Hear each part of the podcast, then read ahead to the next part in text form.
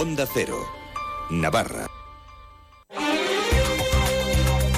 La Brújula de Navarra, Aitor Plaza, Onda Cero.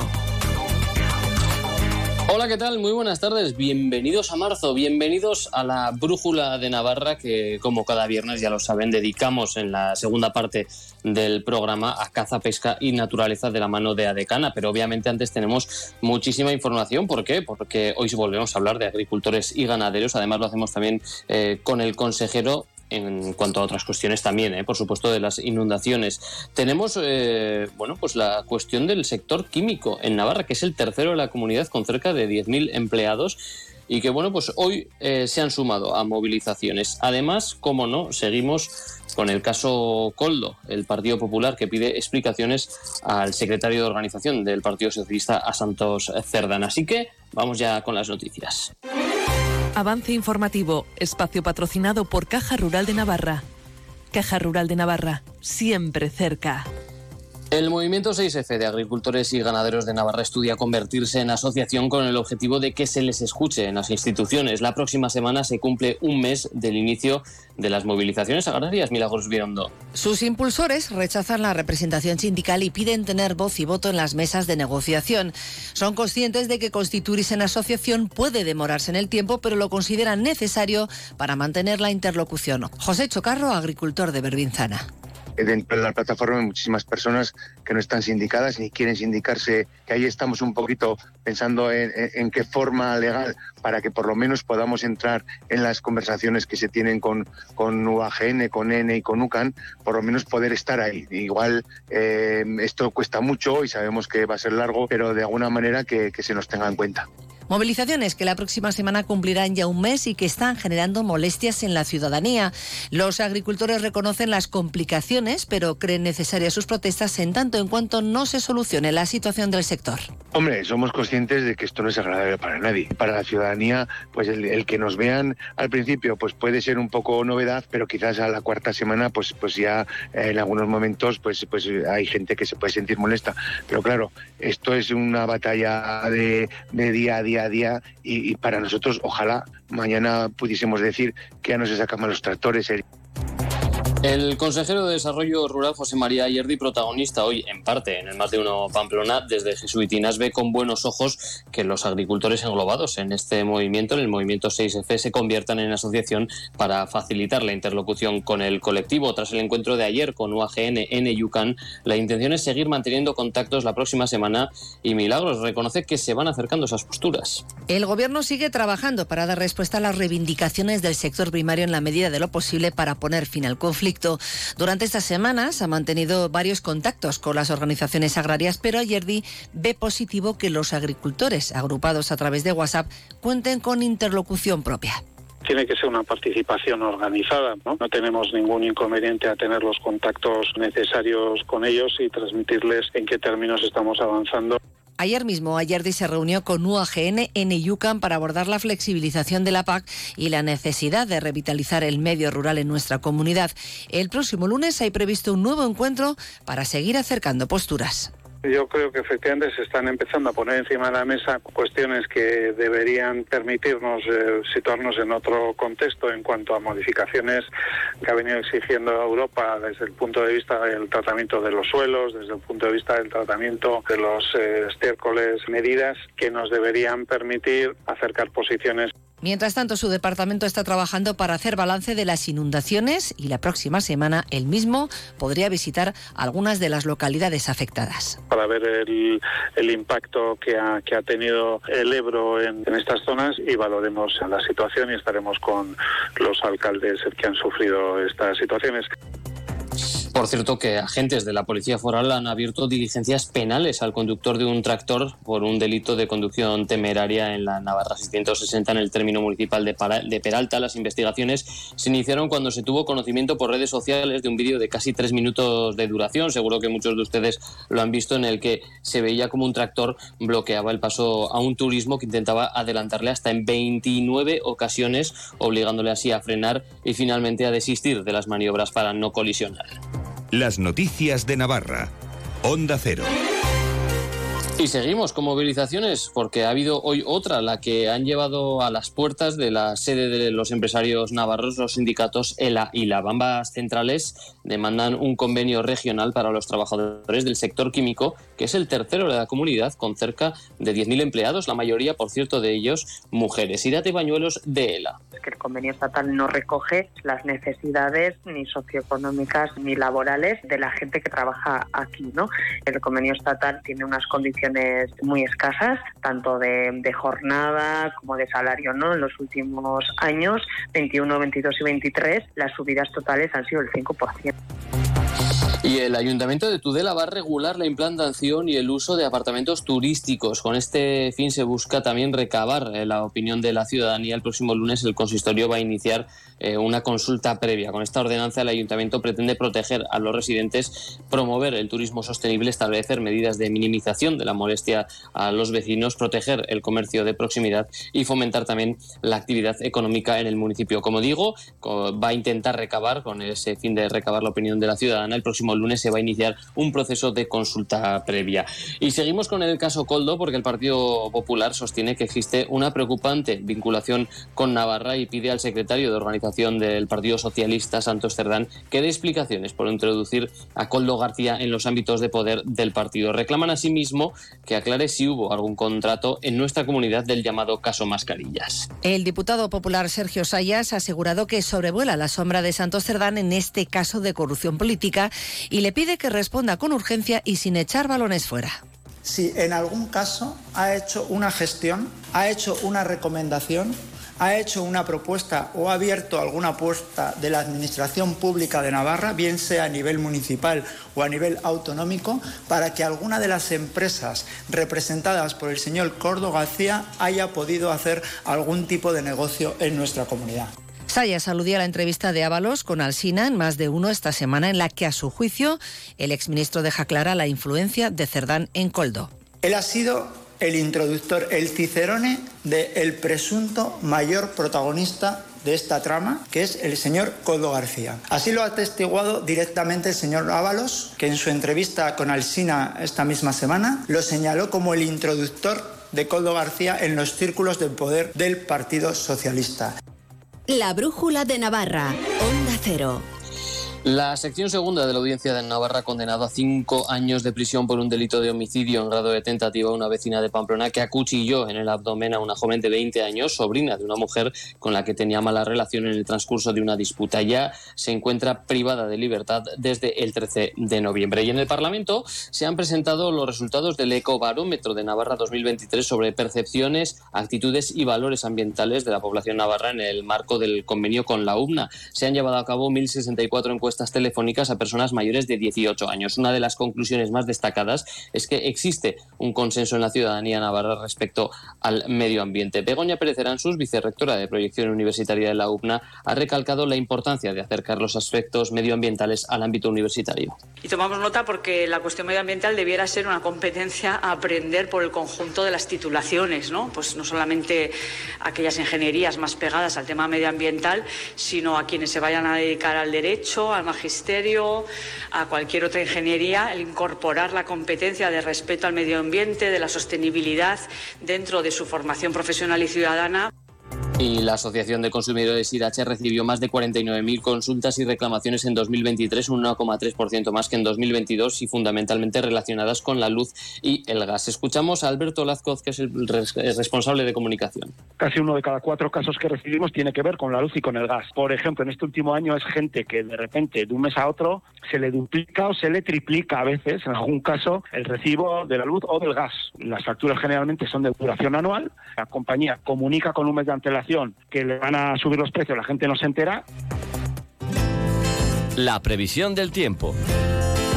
Momento ahora para repasar eh, lo que va a ser el fin de semana en cuanto al tiempo con la Agencia Estatal de Meteorología. Marta Alarcón, muy buenas tardes. Muy buenas tardes. De cara a mañana en Navarra tendremos cielo cubierto con precipitaciones y chubascos en la mitad norte. Se esperan nevadas importantes en Pirineos y que al final del día podrían afectar también a Urbasa, Andía y Aralar. Tendremos temperaturas máximas en descenso, quedándose en cifras de 15 grados en Tudela, 13 en Baztán, 12 en Pamplona, Iruña, Estella, Lizarra y Tafalla o los 7 en Roncal. El viento será del sur, es una información de la Agencia Estatal de Meteorología.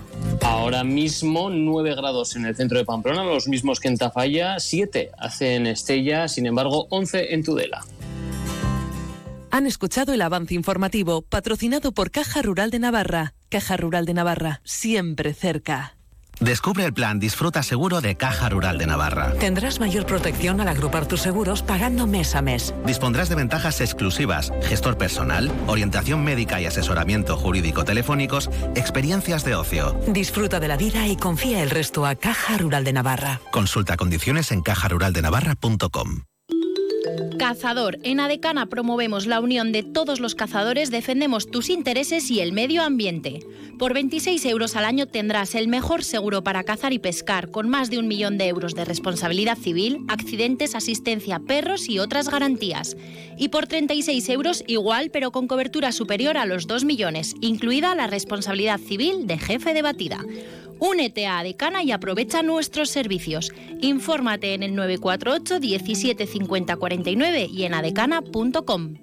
Hablamos en esta brújula de caza, pesca y naturaleza 1 de marzo. Y el 1 de marzo, para algunas cosas, marca el final de la temporada de, caza mayor en bastantes de las modalidades.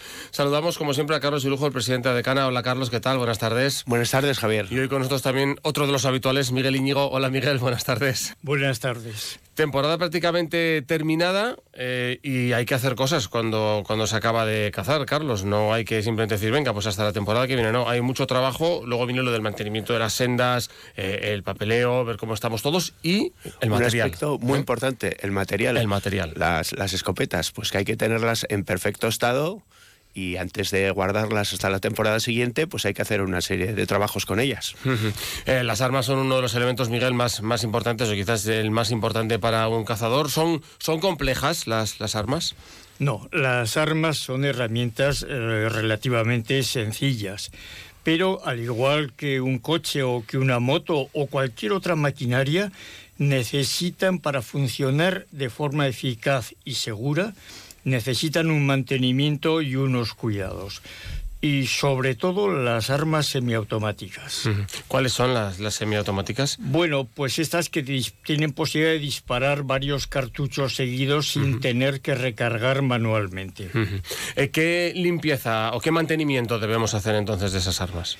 Pues mira, cada vez que hayamos disparado un arma, debemos limpiar, hacer una limpieza sencilla del cañón, porque la combustión de la pólvora deja unos residuos en el cañón que si se van acumulando pueden dificultar el buen funcionamiento y también pierde precisión el arma. Nunca Nunca se debe disparar con un cañón engrasado. Cuando limpiamos un arma, si engrasamos el cañón, hay que secarlo perfectamente porque no se debe disparar nunca con un cañón engrasado. Aquí no tenemos tiempo para explicar cómo se limpia un cañón de un rifle o de una escopeta, pero tanto en Internet como en YouTube hay multitud de vídeos que lo explican perfectamente. O sea, esta, esta, esta parte la puede hacer el cazador tranquilamente. Sí, sí, sí. No es que la pueda, la debe hacer. Debe, ser costumbre. Es decir, que es capaz de hacerla. Sí, sí, sí. bueno, eh, además de eso, claro, eso cada vez que se dispara, pero luego entiendo que habrá unas limpiezas un pelín más profundas que haya que hacer, ¿no? Bueno, cuando llega el final de temporada eh, es conveniente hacerle una, una, limpieza más a fondo de todas las estructuras mecánicas del arma, ¿no? Esto es fácil de hacer, pero si no nos sentimos capaces de hacerlo, podemos recurrir a cualquiera de los armeros que hay en Navarra para que nos lo hagan. Bueno, claro, y, armeros sigue habiendo, afortunadamente. Hablábamos el otro día, Carlos, de cómo los establecimientos de pesca, si recuerdan, hablamos de pesca, pues cada vez van a menos. Armeros eh, y, tiendas tenemos en Navarra. Sí, sí, por supuesto, unos armeros muy cualificados. Por ejemplo, Casapuntos, eh, también cosas de caza, eh, Deportes Carlos, eh, que, era, que trabajaba antiguamente en, en Marpún, en el mítico Marpún, ¿no? Y luego también, pues, armería pesca, caza y pesca de Tafalla, con nuestro amigo Juan Carlos. Hay alguna armería más también en, Navarra. Sí, en Tierra eh, hay alguna, en Tudela, etcétera. Eh, ¿Y qué pasa, Miguel, con la limpieza exterior del arma? Porque yo entiendo que a lo mejor ha habido días en los que ha llovido, o que, no sé, o que la apoya en un momento tal y va a barro. ¿Cómo, ¿Cómo debe ser esa limpieza? Por supuesto, si se ha mojado el arma o si se ha manchado, es imprescindible limpiarla bien por fuera. Y aunque no se haya mojado, el sudor de nuestras manos mm. eh, tiene un efecto corrosivo sobre los metales. Entonces es conveniente al volver pasarle un paño ligeramente engrasado para quitarle los rastros de nuestras huellas, eh, la humedad que pueda tener. Eh, Alguna vez hemos hablado también de, cómo guardar y dónde guardar las armas fuera de temporada. Bueno, las armas, los rifles es obligatorio guardarlos en armeros, en armarios fuertes que estén homologados. Es importante saber que tienen que estar homologados. Pero esta obligación de los rifles es aconsejable también para las escopetas. Yo considero que todas las armas deberíamos guardarlas en un armero. También es importante guardar las armas fuera de sus fundas de transporte. Porque las fundas con las que las llevamos al campo pueden coger humedad, ha llovido, hay humedad en el ambiente y si mantenemos las armas dentro de esas fundas se oxidarán. ¿Y la munición? Por obligación, la munición hay que guardarla separada de las armas. Nunca, nunca guardar la munición junta con las armas. Es obligatorio. Y debemos guardarla en un armario, a poder ser cerrado con llave, en un sitio seco, que no esté sometido ni a fuentes de calor, ni a fuentes de mucho frío, es decir, temperatura moderada, seco y cerrado con llave. Eh, con esto, Carlos, vamos a conseguir que, las armas nos duren décadas, ¿no? Si, si queremos. Sí, por supuesto. Muchos de nosotros cazamos con armas de nuestros padres, de nuestros abuelos ya no, pero de nuestros padres sí. Yo, yo, la escopeta que tengo era de mi padre desde, claro, vamos, De, los años 50. Se convierten en joyas. Y, sí, sí. Además es que son joyas. Y la verdad es que cazo con una ilusión enorme como con algo que fue de él, ¿no? Claro, claro. ¿Eh? Y luego lo que decías, Miguel, al no ser em, técnicamente eh, excesivamente complejas, pues pueden eh, pasar casi eso de generación en generación y... un arma puede pasar de generación en generación perfectamente, perfectamente. Además, en las armas no ha habido mm, grandes, grandes evoluciones. En los automóviles, en los aviones, la tecnología ha avanzado y en la electrónica todavía más pero en las armas eh, lo básico es igual que hace 100 años. Sí, y además en España existen unos armeros importantísimos que, vamos, han sido eh, de primera línea en todo el mundo, ¿no? No hay más que ver las fábricas de Ibar de, escopetas y, también rifles, ¿eh? también otra, otra, serie de rifles. Rifles hay más también de otros países, pero vamos, eh, son es puntera nuestro es puntero nuestro país en este la fabricación. Yo te diría que no es que hayan sido punteros, es que siguen siendo, punteros. Hoy en día en Eibar y en el Goibar se están fabricando unas escopetas que están en primera línea mundial y a precios muy competitivos. De ahí que a lo mejor alguno ha dicho, ah, por eso al Eibar de fútbol se le llama el equipo armero. De ahí viene. Por, la, por la ciudad armera. la ciudad armera. Esta es la ciudad armera. Gracias, Miguel Iñigo. Gracias, Carlos Irujo. Hasta la semana que viene. Hasta la semana que viene. ¡Fuera stock! En Cenor Electrodomésticos tenemos ofertas limitadas por tiempo limitado, como esta lavadora Whirlpool con clase energética A de 10 kilos y 1400 revoluciones, por solo 499 euros. No pierdas el tiempo y corre a Cenor, tu tienda de confianza. Un negocio necesita web, redes sociales, imagen de marca, canal de ventas online. ¿Buf? Si eres una pyme o un autónomo y necesitas ayuda en tu digitalización, la oficina Acelera Pyme Iris de AIN, la Asociación de la Industria de Navarra, te ofrece asesoramiento sin coste. Entra en oapiris.ain.es y comienza tu transformación digital.